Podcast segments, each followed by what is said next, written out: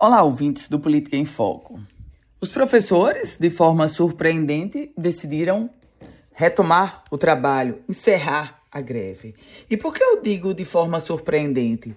Porque eles rejeitaram na semana passada a proposta feita pela governadora Fátima Bezerra durante a mesa de negociação. Proposta que era exatamente a mesma que eles aceitaram agora.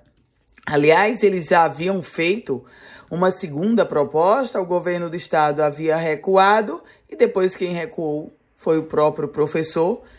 Portanto, a expectativa nesse momento se concentra sobre o retorno às aulas e muito mais do que isso.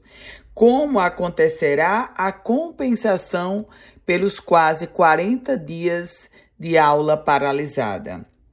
O aluno da rede pública estadual de ensino, ele ainda não sabe o que é aula nesse ano de 2023.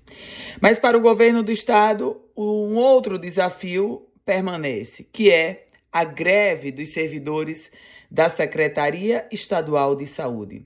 Uma greve que caminha para a sua finalizar a sua primeira semana, traz uma série de reivindicações e cuja mesa de negociação ainda não avançou. Pelo contrário, a próxima reunião entre o governo do estado e os grevistas está marcada apenas para o dia 27 de abril.